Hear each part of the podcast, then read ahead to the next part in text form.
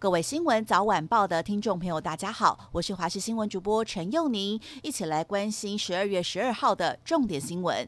南投民间乡十一号晚上发生火警，一间卖番薯跟山产的店家起火燃烧，火势烧得非常快，铁皮屋一下就陷入火海。幸好店家人不在里面，但附近民众看到大火，全都吓得逃到街上。消防队初步认定，应该是铁卷门的电线走火才会酿祸。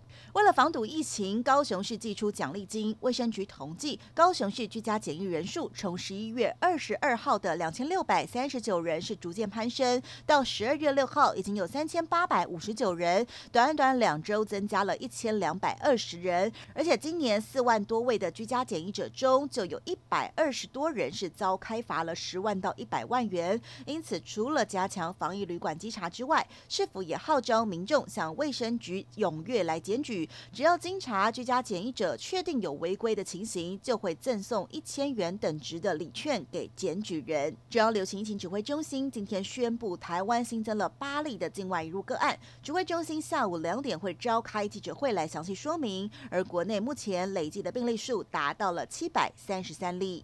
真的是命大！宜兰罗东火车站今天上午七点发生了一起乘客落轨遭到进站列车撞击的意外。一名年约五十岁的妇人，她在月台不知道为何直接坠落轨道。当时有一台普悠玛正好在减速进站，还好撞击力道不大。妇人被救起的时候只有头部撕裂伤，左脚脚踝变形，双手骨折，已经送往医院急救。而意外发生的原因还有待铁路警察来了解。而事故因铁路警察处理，已经在上午的七点五。五十七分放行该班普悠玛，路线也恢复正常行驶。整起意外影响到六辆列车，累积的延误时间是一百一十分，约六百九十人受到影响。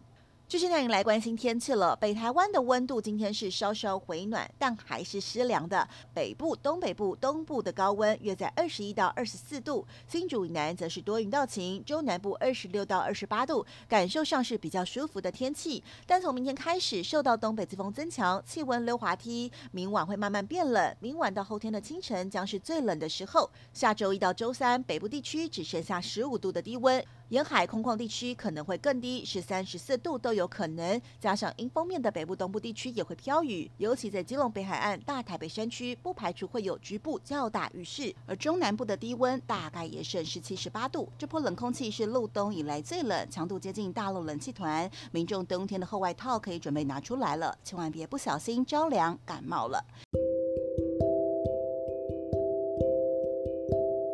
以上就是这一节新闻内容，非常感谢您的收听，我们明天再会。